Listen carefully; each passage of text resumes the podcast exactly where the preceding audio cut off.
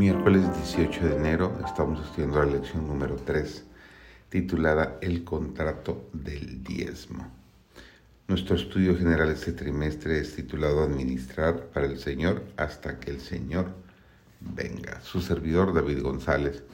Nuestro título de hoy es Diezmar sobre el ingreso bruto o neto. La fe significa confiar en Dios, creer que nos ama, y sabe mejor qué es lo que nos conviene. Por eso nos induce a escoger su camino en lugar del nuestro. Se debería explicar claramente cómo se puede ejercer fe. Toda promesa de Dios tiene ciertas condiciones. Si estamos dispuestos a hacer su voluntad, toda su fuerza nos pertenece. Cualquier don que nos prometa se encuentra en la promesa divina descrita en Lucas capítulo 8 versículo 11. La semilla es la palabra de Dios. Tan ciertamente como se encuentra la semilla del roble en la bellota, se encuentra el don de Dios en su promesa.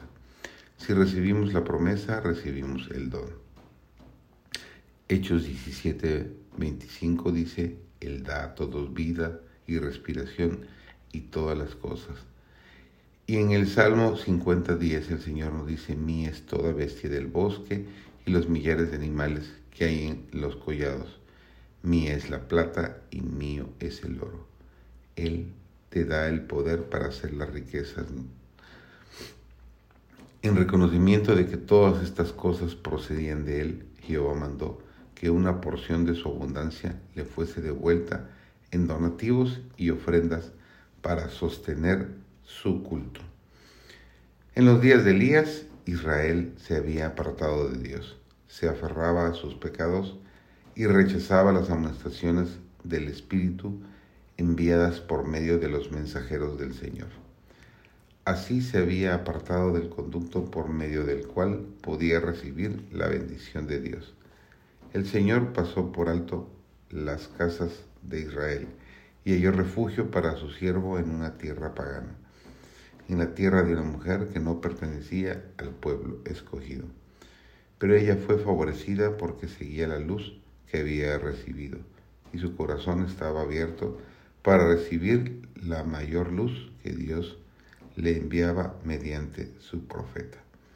En 1 Reyes, el capítulo 17, los versículos 15 al 24, encontramos una historia maravillosa, la hospitalidad de la mujer fenicia la cual manifestó al profeta de Dios.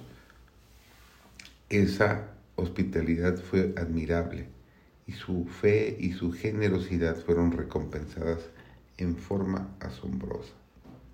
A texto dice, y comió él y ella y su casa muchos días, y la harina de la tinaja no escaseó, ni el aceite de la vasija menguó, conforme la palabra que Jehová había dicho por Elías. Después de estas cosas aconteció que cayó enfermo el hijo del ama de la casa, y la enfermedad fue tan grave que no quedó en el aliento. Y ella dijo a Elías, ¿qué tengo yo contigo, varón de Dios? Has venido a mí para traer a memoria mis iniquidades y para hacer morir a mi hijo. Y él le dijo, dame acá tu hijo.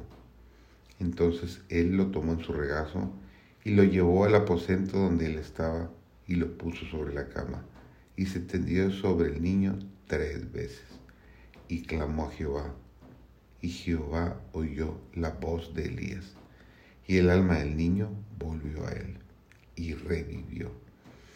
Y tomando luego Elías al niño, lo trajo del aposento a la casa, y lo dio a su madre, y le dijo Elías, mira, tu hijo vive. Entonces la mujer dijo Elías, ahora conozco que tú eres varón de Dios y que la palabra de Jehová es verdad en tu boca. Nos dice Mateo 10:41, el que recibe un profeta por cuanto es profeta, recompensa de profeta recibirá. Qué maravillosa experiencia.